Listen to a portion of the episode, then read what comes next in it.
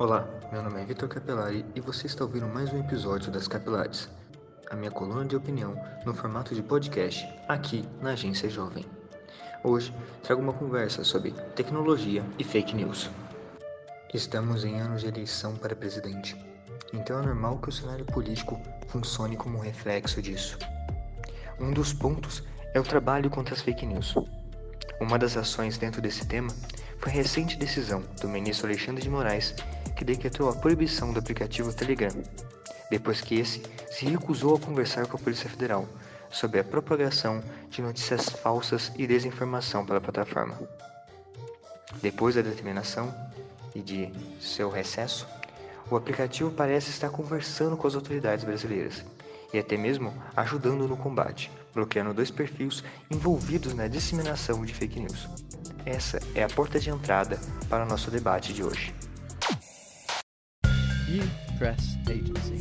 Agência Jovem de Notícias. Agenzia di stampa giovanile. Agencia Joven de Noticias.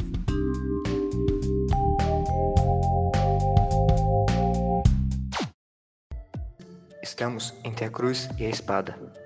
Criamos um espaço seguro para fake news ou criamos jurisprudência, histórico para que um juiz decida contra uma empresa que não quer ajudar. E a partir disso, qualquer juiz pode usar esse recurso no futuro contra qualquer empresa e em qualquer situação, o que pode trazer mais riscos ainda à nossa liberdade de expressão. Mas, então o que fazer com as fake news?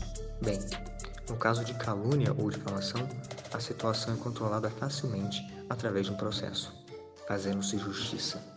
Mas existem mentiras que podem causar danos não visíveis e criam uma zona cinza nos meios de comunicação. Por isso, são tão valiosos os serviços de checagem de notícia. São muitos. Basta procurar na internet e nos primeiros resultados será possível perceber o cuidado, não só com conteúdo falso, mas também com material roubado. Trago como exemplo o YouTube, que pode tirar um vídeo do ar ou repassar o dinheiro gerado em um vídeo para o verdadeiro dono dos direitos autorais da música ou das imagens. Esses processos acabam por criar outro paradoxo. Quem garante que a pessoa que reclama os direitos sobre uma produção é a verdadeira dona? Se qualquer um pode se declarar proprietário de um conteúdo, até o YouTube confirmar, essa pessoa pode pegar o dinheiro de outros. Essa é uma prova de que até mesmo os mecanismos que criamos para conter as trapaças possuem falhas e estão sujeitas ao erro. A internet é um ambiente ainda novo e sempre em transformação. Os algoritmos tendem a nos expor cada vez mais, como o TikTok, por exemplo, que consegue ver todo o print de tela ou copiar e colar que você usa. É importante que esses assuntos sejam discutidos de maneira muito mais séria do que consigo fazer nesse episódio curto.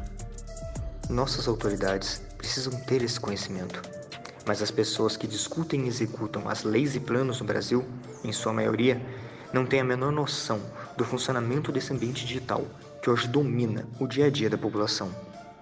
A única conclusão que podemos tirar é que precisamos parar a briga e começar a dialogar por soluções eficientes.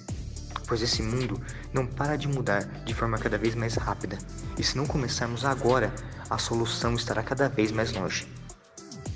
E você pode começar esse debate falando sobre isso para sua bolha e para outras, criando espaços para diálogo. Por hoje é só. Em breve eu volto com outros episódios das Capilares. Se você está gostando das colunas, deixe seu comentário nas redes sociais. Até mais. Você acabou de escutar a Agência Jovem de Notícias. Quer mais?